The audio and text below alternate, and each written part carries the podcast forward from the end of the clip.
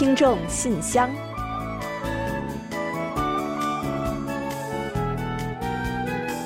分享最新动态，聆听您的心声。听众朋友们好，我是李璐，欢迎您收听全新一期的《听众信箱》节目。听众朋友大家好，我是婉玲，很高兴能跟大家相会在信箱节目之中了。作为一个国际大都市啊，首尔呢拥有美丽的城市风貌。不过呢，相比白天繁忙的都市景象啊，我更喜欢的呢，则是首尔八面玲珑的夜间魅力。嗯，没错。说到城市的夜景啊，我们一般呢，第一个联想到的就是有各色霓虹灯的高楼大厦。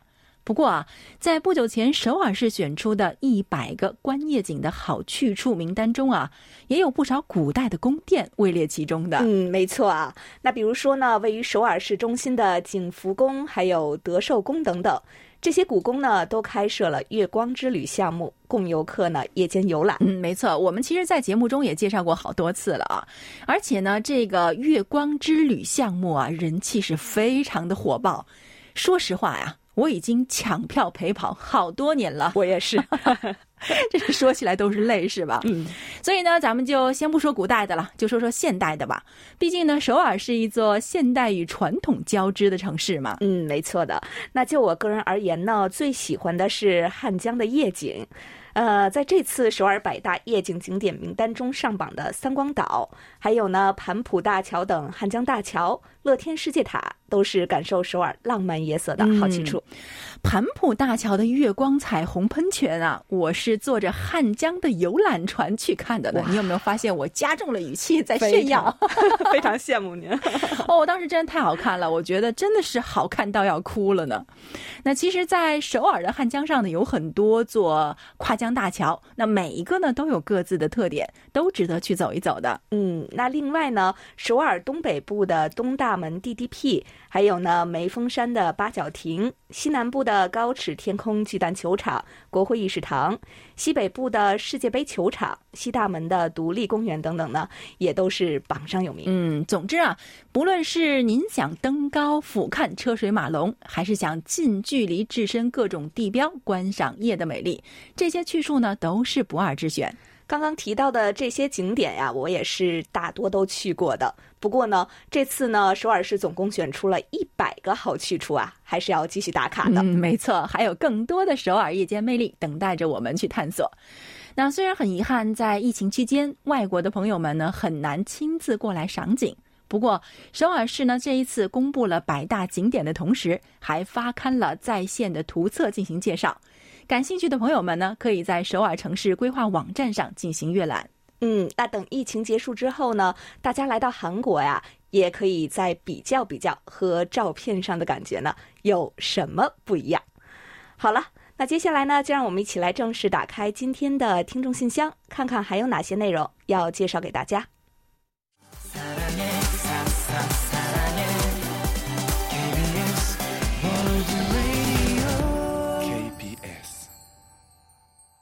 欢迎回来，您正在收听的是韩国国际广播电台的听众信箱节目。首先，我和婉玲还是来为大家介绍一下本期节目的主要内容。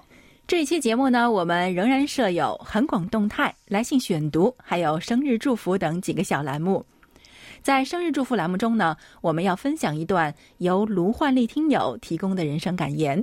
然后啊，照例将为过生日的听众朋友们送上一首好听的韩文歌曲，作为生日的祝福。在生活的发现栏目之中，本期呢将介绍林小林听友提供的健康小贴士：冬季养生的禁忌。天气冷了，很多人呢会选择在这个时期来维护健康，有哪些要注意的地方呢？稍后呀，我们带大家一同去了解。随后呢，我们将进入专题讨论，准备开始就十二月份的话题，和听友们一同回顾即将过去的这一年都有哪些成就与收获。在本期有问必答栏目之中，易贤呢将回答流畅听友有关韩国传统游戏的问题。节目的最后啊，仍然是我们的点歌台，到时候将为朱坚平听友送出一首点播的歌曲。好了，节目呢我们就先预告到这儿，欢迎您继续收听。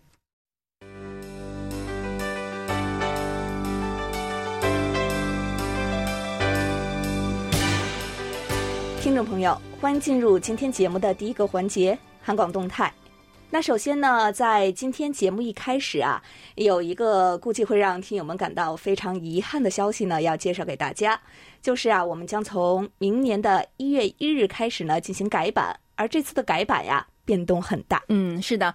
那这次呢，会有不少节目的时间或被缩短，或者呢，整个节目被取消。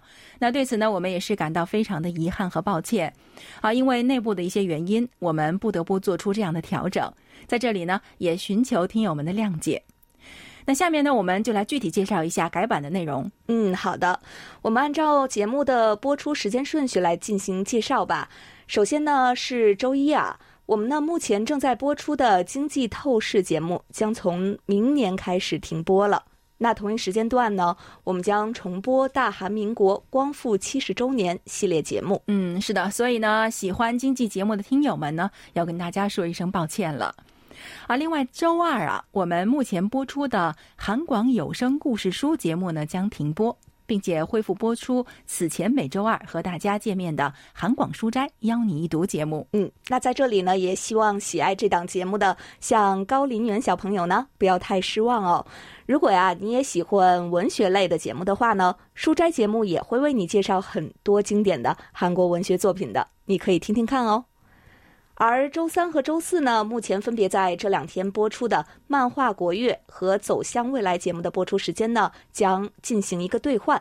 也就是说呢，明年起啊，每周三呀，我们将播出《走向未来》节目；周四呢，播出《漫画国乐》节目。嗯，另外周五啊，我们目前播出的韩国万象节目将停播，时事焦点也将缩短为二十分钟左右。然后还有就是广大听友们最为关心的我们的听众信箱节目了。那播出的时间呢会有变化，将从周六改至每周五，而且呢非常遗憾的是，节目的时间啊将缩短为三十分钟左右。那对此呢，我们也是感到非常的可惜啊。呃，听众信箱节目呢是我们和听友们最直接沟通的一个节目平台吧。此次呢不得不因为一些原因呢缩短了节目的时间。可能很多听友啊都会对此感到非常的失望吧。嗯，是啊，那经常还会有听友来信表示呢，说希望增加一些节目的时间。那这次呢，我们却给大家带来了令人遗憾的消息呢，也是感到非常的抱歉。那不过啊，我们向大家保证，会继续尽最大的努力来做好我们的信箱节目，也期待着在不久的未来，我们能够恢复信箱节目的播出时间，继续和听友们进行更多的直接互动。而且呢，我们依然会在每周的信箱节目之中啊，等候着大家的热情来信。希望呢，用我们和听友间的互动，继续来温暖我们的节目。那除了信箱节目之外呢，再来介绍一下周六的节目调整情况吧。当天呢，我们仍将播出本周焦点，为大家呢介绍一周韩国热点新闻。随后啊，我们将新设五十分钟左右的韩国经典老歌环节，带大家呢一同欣赏海量的过去老歌。那我们目前的韩流冲击波节目呀，一般都是为大家带来最新歌曲嘛。今后呢，喜欢老歌的朋友们也多了一个欣赏的渠道了。希望大家呢能够喜欢。嗯，总之呢，我们这次啊，虽然对每天的节目都做出了较大的调整，但是呢，会继续朝着尽量满足听友们期待的方向，继续做好我们的工作，服务好听众的。是的。那关于节目改版的消息呢，就介绍到这里。接下来呀，我们再向大家介绍一下我们年底的一系列节目和活动吧，也按照时间的顺序来吧。第一个呢，就是韩流冲击波节目的神秘礼盒活动。嗯，是的，那这个活动呢，这几年一直都有举办，受到了很多听友的喜爱。那特别是一直在关注韩流冲击波节目的韩流乐迷和年轻的听友们。那今年的活动呢，将从十二月六日开始举行。那参与时间呢，截止至十二月二十五日。主题呢是分享属于您的小确幸。希望参与的听众朋友呢，可以通过我们的邮箱、微博或者呢官网大话韩流留言板来参与。节目组呢将在明年一月初揭晓获奖者名单，并赠送精心挑选的神秘礼物。相关的韩流冲击波节目特辑呢，也会在明年的一月二日播出，欢迎大家呢多多参与和关注。嗯，另外呢，也不要忘了我们听众信箱节目年末的最后一期节目中呢，会揭晓四大奖的获奖人哦。那上周呢，我们也提前预告给大家，今年由于十二月二十五日周六呢，我们会播出一期庆祝中文广播开播六十周年的特辑。所以呢，当天啊会暂停播出一期听众信箱节目。也就是说呢，我们今年的最后一期节目会在十二月十八日播出，届时呢将揭晓年末的四大奖获奖人，敬请听友们呢多多的期待。同时啊，我们的统计呢也仍在进行之中，欢迎大家呢继续积极给我们来信，参与我们各个环节的互动，来争取大奖。十二月二十五日的特别节目中呢，我们将邀请多位在韩的职场人士一同来畅谈，同时呢，也会制作相关的视频，一同为听友们奉献一期精彩的视听节目。另外呢，二十六日韩流冲击波节目将播出年终特辑，对过去一年最受欢迎的韩流音乐和歌手呢进行大盘点。届时啊，也会揭晓二零二一年度 K-pop 年末盘点调查活动的结果。嗯，在这里呢，也再次提醒韩流音乐迷们，那我们的这一调查仍在进行之中，请大家前往我们的网站参与在线调查，为过去一年您最喜欢的歌手、组合和歌曲投票。此次调查的截止时间为十二月六日周一。参与调查呢，还有机会获得精美的礼品。嗯，另外呢，按照惯例，我们年末呢仍然会播出年终特辑和韩广年度十大新闻，新年也会播出新年特辑，欢迎广大听友届时准时收听。最后呢，再提醒一下中短波听友们，十二月期间呢，我们中波幺幺七零千赫发射站进行维修，因此大约一个月期间，幺幺七零千赫暂时停播。还请听友们留意。嗯，新的频率表呢，我们也已经更新在了网站上，供大家查询。好了，本期的动态环节呢，就先介绍到这里。下面呢，我们准备进入来信选读，一起来分享听友们的来信。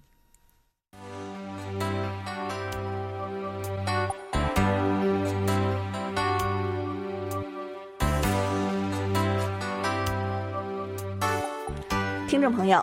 这里是来信选读时间，在介绍今天的来信之前，还是先感谢一下郭慧民听友。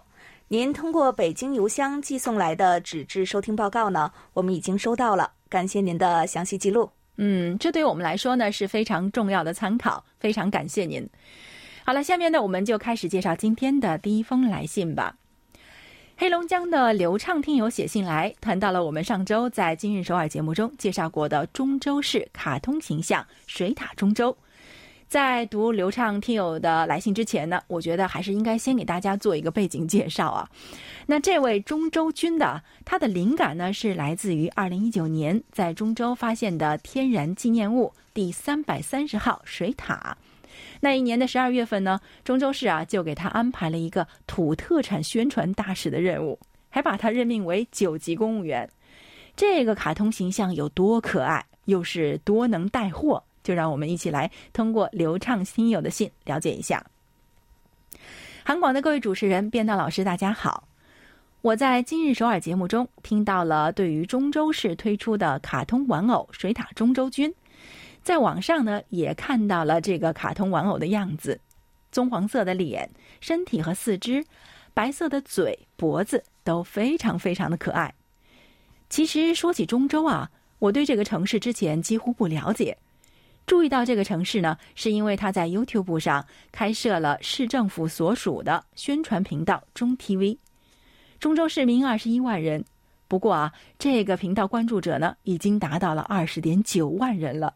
甚至已经超过了首尔市的账号关注人数，在韩国所有市政府运营的账号中排名第一。这个账号一开始呢，只是由一位公务员负责管理，基本呢也只有他自己出镜。最吸引人的是视频制作宣传风格走的是 B 级感性路线，让我印象深刻的地方太多了。比如说，在韩国庆典有很多宣传视频、宣传图啊，都是制作的非常精美的。但是，中州为了宣传他们的玉米庆典，制作了一个小熊，小熊的牙齿都是玉米粒，宣传口号就是“以眼还眼，以玉米还牙”。他们在宣传地瓜庆典的时候呢，用地瓜制作了人的造型，摆出了足球运动员 C 罗的经典姿势。地瓜庆典的游客据说增加了两倍。不得不说啊，这样的 B 级感性的宣传非常吸引人。在韩剧《爱的迫降》火爆的时候，可以看到这位公务员穿着剧中同款服装到《爱的迫降》中州拍摄地录制好玩的视频，也会变装和植物进行有趣的对话。脸部画了电影小丑的妆容，宣传土特产，在火中烤地瓜做吃播，在污水处理厂吃盖浇饭，宣传污水处理的好。为宣传新冠肺炎预防，还和另一名公务员 cover 了在网上受到关注的非洲棺材舞，录制了舞蹈视频，视频点击量呢达到了七百万人。另外，在 Rain 的杠舞蹈掀起热潮的时候，这位公务员呢也录制了跳杠的舞蹈视频。最近由于游戏非常火爆，这位公务员也会穿着鱿鱼游戏绿色运动装出镜。还播放鱿鱼游戏经典的视频片段，拉着中州市的市长在幕后配音。相比一些市区还有政府官方频道投入的很多人力，投入几亿韩元制作视频，点击量却都是个位数。相比中州市的频道呢，一年只花费了六十一万韩元的编辑视频费用。这位公务员还自掏腰包负责拍摄的人吃饭啊，喝咖啡。看到这个频道，真心感谢作为一名公务员的不易，以及他个人对于这份工作的责任感和对中州的热爱。虽然中州是不太受到关注的城市，不过有这么用心的制作的对外宣传窗口，应该也会有很多人像我一样越来越关注他的吧。嗯，好的，怎么样啊？听完流畅听友的信，大家都知道了这位中州君是何许人了吧？就像流畅听友信中所说的啊，为了宣传中州，中州君呢什么热点都不会放过。虽然呢看起来好像很戏多，但是呢非常的讨喜，为中州特产带货还有宣传中州做出了很大的贡献。前不久啊，他还从九级公务员升到了八级公务员呢，是不是很牛啊？感兴趣的朋友们不妨在网上找找看，相信啊您一定也会像流畅听友一样，通过中州君。对韩国的中州会有更多的了解的。好了，再次感谢韩国通流畅听友的来信。嗯，好的，谢谢流畅听友，您真的是对韩国太了解了啊，什么都知道，非常感谢您的精彩分享。另外呢，我再来分享一下台湾黄耀德听友的一封来信吧。他说：“KBS 韩广中文组李璐、婉玲两位主持，你们好，我是台湾的黄耀德。最近学业繁忙，好不容易这两天可以好好放松休息一下。”最近呢都没有时间透过收音机收听，所以无法给你们填写收听报告。不过我还是会透过手机 APP 关注着你们。趁着这两天休息，我也透过收音机收听柜台的节目，也把节目的收听效果记录起来。今天呢也会把这些收听报告从柜台网站发送给你们。好的，谢谢黄耀德听友。呃，最近一段时间呀，确实是有一些久违了哦。很高兴呢，再次收到您的来信。那收听报告呢，我们也都看到了，谢谢您的用心记录。这次呢，黄耀德听友呢来信又和我们分享了一下台湾的胡麻节活动。那记得去年呀，您也曾来信给我们介绍了这个非常特别的活动啊，一起来听听看。那今年呢，又有哪些新的景象吧？进入了十一月，也到了胡麻采收的季节。我的家乡台南市安定区也是胡麻的重要产地之一。每到这时候，在安定都会举办胡麻节活动，现场会有市集，也提供了两千八百份免费的麻油鸡饭发放给大家，让大家呢可以品尝今年采收的胡麻做成的料理。现场人潮可以说是挤得水泄不通，整条大街上满满都是人。哇，真的是很羡慕吃到了麻油鸡饭的朋友们啊！那光是想想呢，都要流口水了呢。黄耀德听友呢，接着还给我们介绍说呢，胡麻又名芝麻、油麻、乌麻，原产于东印度。芝麻呢有白芝麻与黑芝麻两种，白芝麻榨出的油脂呢一般称为香油，黑芝麻榨出的油脂称为麻油。台南是台湾最主要的胡麻产地。根据统计，台南市的善化、西港、安定三个地区胡麻种植面积共七百零九公顷。年产量达五百五十三公吨，占全台胡麻产量的百分之八十五之多。胡麻按理说一年可两收，二三月播种的春作，到五月胡麻便可开花结籽；八九月播种的秋作，则在十一月开花结籽。安定属于沙质土壤，排水性好，非常适合种植胡麻。但种胡麻完全得看老天爷赏不赏脸。春作好种难收，秋作难种好收。春作虽然长得好，但将收成时恰逢梅雨季，只要连续下三四天的雨，一切就化为乌有。也有农民春作胡麻长得很好，但因躲闪不过梅雨季，全都烂光了，损失惨重。秋作则必须在农历七月白露之前种植，但此时正逢台风季节，万一播种后台风来袭，得抢在中秋节前再播种一次。过了中秋，胡麻就种不起来了。目前很多农作物采收都是采取机械采收，但胡麻是无法使用机械采收的。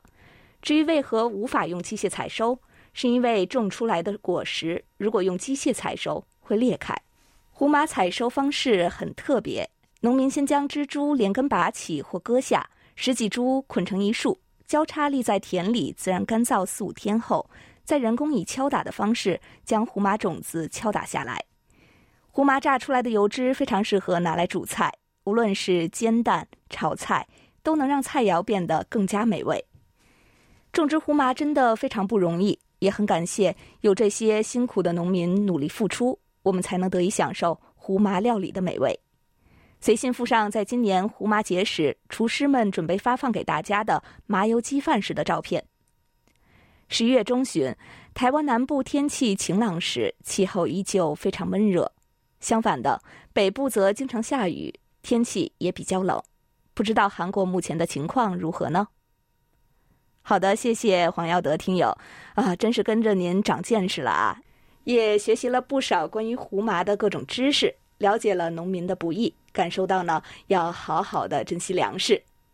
那至于韩国目前的气温呢，已经是很低了啊。我们所在的首尔呢，前几天刚刚又下过了一场冬雨，又迎来了一次降温，所以呢，也很羡慕南方的小伙伴们。好的，再次的感谢黄耀德听友和我们一同分享了这么多好的内容，也祝您的学习和生活呢一切都好。好的，非常感谢黄耀德听友对我们一如既往的支持。那接下来这封信呢，来自江苏，是丁路听友写来的。他说：“亲爱的韩广中文组的各位编播人员，你们好！转眼间已经到了二零二一年的年尾，收听韩广中文广播呢，已经有四五年了。”只要有时间，我就会参加韩广举办的活动，比如每年的海外听友调查、KBS 官网的问卷等等，也得到了 KBS 的各类精美的礼品。印象最深刻的就是 KBS 给我寄了一盒签字笔，这是我第一次得到广播电台送出的礼物。另外还有韩广的 QSL 卡呢，也可以说是全世界最漂亮的卡片了。每次都期待韩广给我寄送 QSL 卡和礼品。在昨天的听众信箱节目中，我听说韩广在十二月二十五日将会开播特别节目，庆祝韩广中国语开播六十周年。那这让我更加期待特别节目的播出了。我一定会按时收听的。通过韩广中文广播，我了解到了韩国以及韩半岛的方方面面，还有韩国语以及韩国美食等生活知识。谢谢韩国国际广播电台的中文组。那接下来的日子啊，希望能和你们一起同行，一起等待韩广中文广播开播七十周年、八十周年，甚至一百周年。在这里，祝韩国国际广播电台中文广播越办越好。好的，非常感谢啊！在寒冷的冬天，能够收到听友们这么温暖的信件呢，总是让我们格外的感觉心里边暖融融的。感谢丁路听友呢对我们各项活动的支持。那将在十二月二十五日播出的韩广六十周年特别节目，我们刚刚也介绍过啊，你一定要记得收听的。这档节目呢，我们从八月份之前就开始准备了，会邀请一些在韩人士讲述他们的故事。另外呢，还会有视频，绝对是不容错过的精彩。韩广中文广播啊，在各位听友的陪伴下过了一甲子。也希望能够像丁路听友信中写的那样，能够与各位携手七十周年、八十周年，甚至一百周年。哇，想想都觉得很激动哦。另外呢，还要感谢丁路听友在信中反映的各频率以及 A P P 的情况，我们会做参考。您希望获得的二零二一年的 QSL 卡呢，我们也会很快寄给您。感谢您的关注和支持，我们会努力把节目越办越好的。好的，谢谢丁路听友。那最后呢，我再来介绍一下李可月听友的来信吧。他说：“亲爱的韩广中国语组的家人们，你们好，好久没有抽出时间给你们去信了。其实每周末收听听众信箱的时候，都是有好多话想说的，总想着干完了待会儿我就要写，却总是这么想着，时间呢就被杂事占满了。”好的，李可月听友，非常的开心啊，再次能够收到您的来信。知道呢，您平日里生活呀、工作呀都非常的忙碌，所以呢，我们都能理解。了解到呢，您一切都好，我们也就放心了。那在信中呢，您询问了有关参加韩语大赛视频的问题啊，我们呢也已经在确定之后呢，通过邮件向您进行了详细的答复。不知道您有没有看到回信呢？视频呢都在的啊，所以呢，还请您放心。那虽然韩国的高考是结束了，不过呀，您对韩国儿子的祝福呢，也依然可以转给他看一看哦。相信呢，他一定会很开心的。您呢，也真的是一位非常温暖的中国妈妈，看得我们呢也非常的感动。李可月听友呢信中还说，还有最重要的事情就是用手机 APP 收听柜台节目的事情。我听到主持人告诉我们，都说正在寻找方法。那如果找到了，一定要及时告诉我呀！我现在呢，每天都是使用笔记本电脑打开网站收听柜台节目的，因为收音机呢要按照时间来收听，实在是碰不上，所以每天呀把笔记本呢搬来搬去的听。孩子爸爸看了呢，觉得很好笑，我也很苦恼，我的手机不能收听了，非常的不方便。嗯，好的，我们呢也会尽快的给大家一个答复的，还请您啊再耐心的等一等。相信呢会有解决办法的。还有啊，就是您关于节目提出的一些建议呢，我们也都看到了，我们会进行参考的。不过呢，刚刚啊，您应该也都听到了啊，就是说您希望收听韩国老歌的这个愿望呢，我们明年起啊就能帮您实现了。那每周呢，请您一定记得准时收听我们的广播，和我们一同回味老歌的魅力吧。好的，最后呢，也谢谢李可月听友的关心和提醒。呃，看到来信中您说宿迁的气温呢也降下来了，还请您呢注意保暖。我们呢都要好好的，就像您在信中最后说的，希望是一个美好的东西，让我们一起期待明年春天，我们能够挥别疫情的阴霾，迎来春暖花开。好的，感谢李可月听友，也感谢今天来信分享的几位听友们。二零二一年真的只剩下最后一个月了，那每到这样的节点呢，我想大家都会有更多的感受，所以呢，请大家写信来跟我们一起分享，我们一同送走二零二一年，应该也是一个很好的方法吧。好了，本周的听众来信呢，就先介绍到这里，下面呢，我们准备进入生日祝福单元，为下一周过生日的朋友们送上我们最美好的祝愿。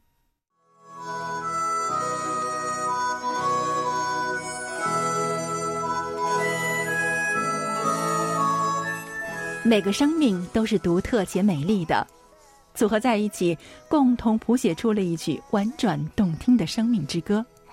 此时此刻，在韩广这个大家庭里，让我们把最真诚的祝福送给您。欢迎来到生日祝福。今天呢，我们要送给大家的是一段由北京卢焕丽听友分享的人生感言。与君共勉。选择朋友。就是选择命运。知人不评人，知事不声张。成年人的世界，沉默就是拒绝。知世故而不世故，善自嘲而不嘲人。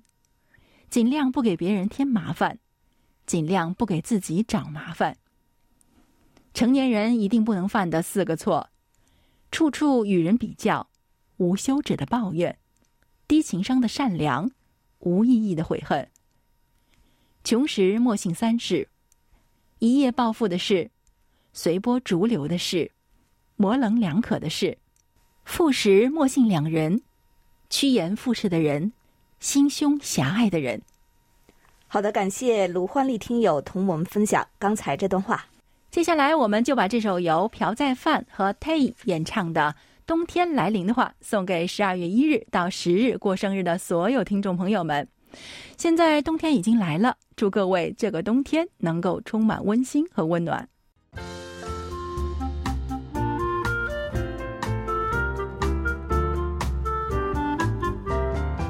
生活中的点滴值得发现，生活中的小精彩无处不在。让我们做您的小助手，带您去了解生活中那些您不熟识的小窍门、小秘诀，给您的日常多一点温馨的提示。欢迎大家进入生活的发现。进入冬季啊，天气变冷了，我们身体的各项机能也变得更为敏感，也更需要呵护。但是呢，维护健康一定是要用对方法的，否则呢，反而适得其反。今天呢，我们就通过介绍林小林听友分享的内容，给大家介绍几个冬季养生的禁忌。首先啊，冬季的饮食要增苦少咸，在冬天里啊，要少食用咸味食品，以防肾水过多；多吃一些苦味的食物，以滋补心脏，增强肾脏的功能。那比如说啊，我们可以多吃一些橘子啊、羊肝呐、大头菜、醋，还有茶等等。在补冬的同时呢，需要注意的是进补时要使肠胃有一个适应的过程，最好呢先做饮补。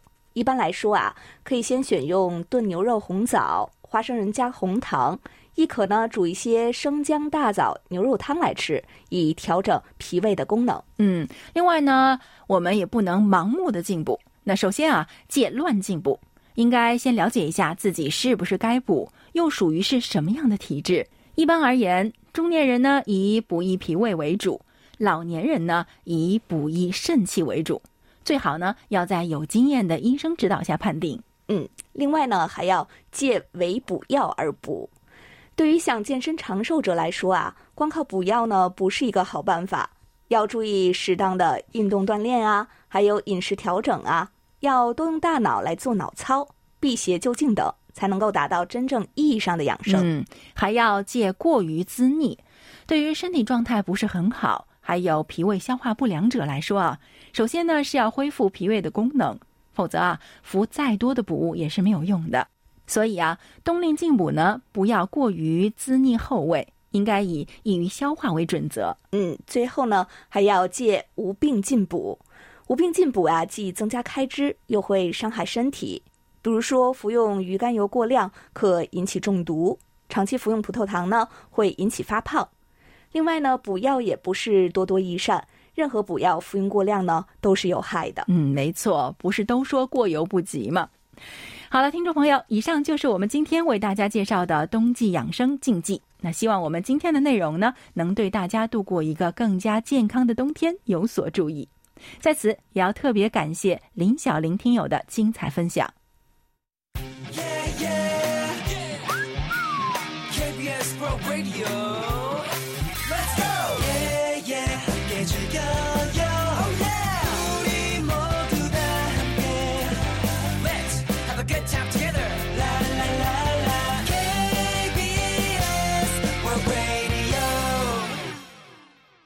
好的，欢迎回来，这里是韩国国际广播电台的听众信箱节目。下面我们准备进入今天的专题讨论，开始就十二月份的话题分享听友们的观点。嗯，目前呢，我们仍然在征集本月的讨论内容，期待着听友们积极参与哦。好，下面呢，介绍一下本月的讨论话题，请谈谈二零二一年您的成就与收获。好的，下面我们就一起来分享一下听友们的讨论内容。今天要跟大家分享的是辽宁省李洪武听友的观点。恍然间，二零二一年如流水一般就划过去了。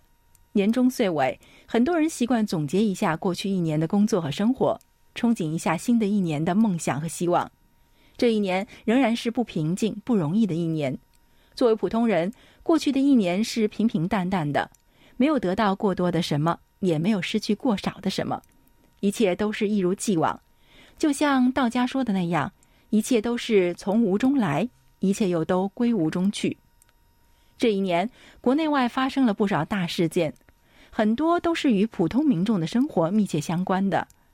新冠病毒疫情仍然在全世界肆虐，至今仍然没有减弱的迹象，给全世界带来了巨大的灾难。对于普通民众的身体、心理，还有各国的政治经济。都产生了远远超出我们想象的不良影响，由此衍生的连锁效应更是无法预料。种种天灾人祸导致的经济衰退、物价飞涨等等，都使普通民众本已艰难的生活更加雪上加霜了。如此种种，让我们看到了多灾多难的世界，也看到了一些令人心寒的事情。这一年有愉快的事，也有各种糟心的事。这一年，时光在我们的身上留下了令人焦虑的痕迹。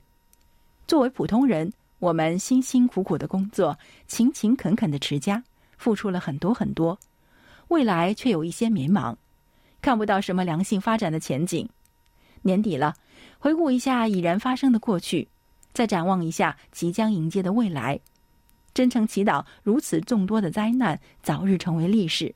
也祈愿幸福快乐真正变成现实。好，以上就是李洪武听友的年末感想。好的，感谢李洪武听友的分享。本期专题讨论呢，我们就介绍到这里。接下来进入下一个环节，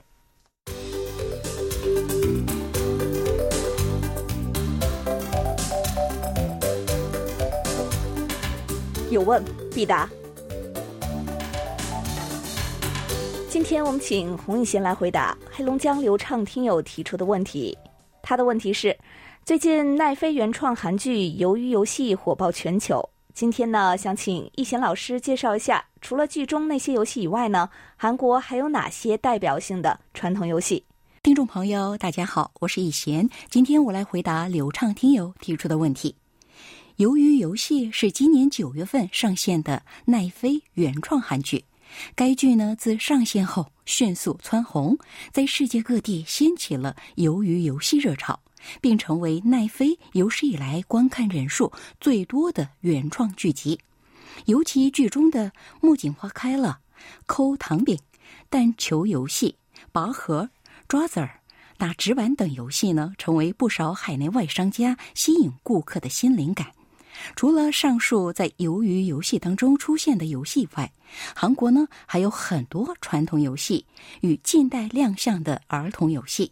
据了解啊，迄今流传下来的传统游戏有两百多种。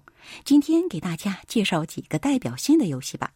智四棋堪称最有代表性的传统游戏，通常在春节等传统节日，家人一起玩乐。这是甲乙双方轮流将功能与投资类似的四块木板掷出，按照木板落地后的形状来计分，以此决定各自在棋盘上所走的步数，谁先走到终点就获胜。游戏啊，虽说很简单，可这是节日期间不分男女老少共享的游戏。跳板呢，是少女和妇女们在节日期间游玩的游戏。在一块木板的中间垫上一块石头，或者是用稻草编成的草包，两人呢分别踏在木板的两端，利用反弹力跳起落下。古时候大家闺秀啊很难外出，因此就让他们借着玩跳板的机会偷窥一下屋外的世界。跳马桩也是非常有名的游戏了，这是分攻守两方进行较量的游戏。守方的一员把头放进倚着墙壁站立的一员的双腿中间，攻方的人就从远处依次跑过去跳马桩，与扮演马头的人划拳分胜负。以前呢，在学校体育课上也经常玩这个游戏。投飞石，这是男孩们的游戏了，将手掌大小的扁平状石头立于地上，在一定距离外扔石头。击中或者是做出特定的动作击倒石头的游戏，打杆儿以前在各地流行过，如今已经几乎消失不见了。这是用长木棍击打或拔起短木棍的游戏。另外呢，还有斗鸡、捉迷藏、抽陀螺、踢毽子、点鼠火、强枪水月来、月风接力、踩地神、抓小偷、种豆游戏。摔跤、掰手腕、打水漂等等，多的不胜枚举。好了，听众朋友，今天给大家介绍到这儿，希望流畅听友满意。我们下次再会。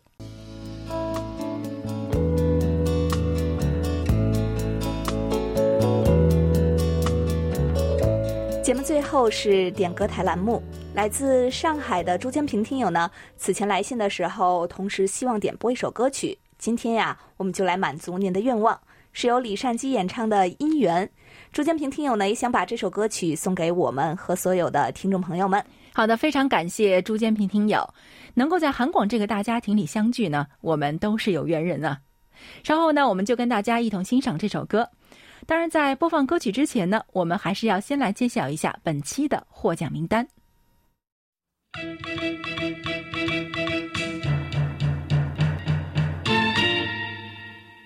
本期节目的奖品，我们分别送给黄耀德听友和李可月听友。另外呢，还有两份奖品，我们要送给丁路听友和方争光听友。好的，恭喜几位获奖听众朋友。到这里呢，本期听众信箱节目就要在李善基演唱的《姻缘》这首歌曲中结束了。非常感谢大家将近一个小时的陪伴。嗯，同时呢，也非常感谢众多的听友积极参与我们的节目，跟我们互动。那也欢迎大家呢继续给予我们鼓励与支持，多来信，多提宝贵的意见和建议哦。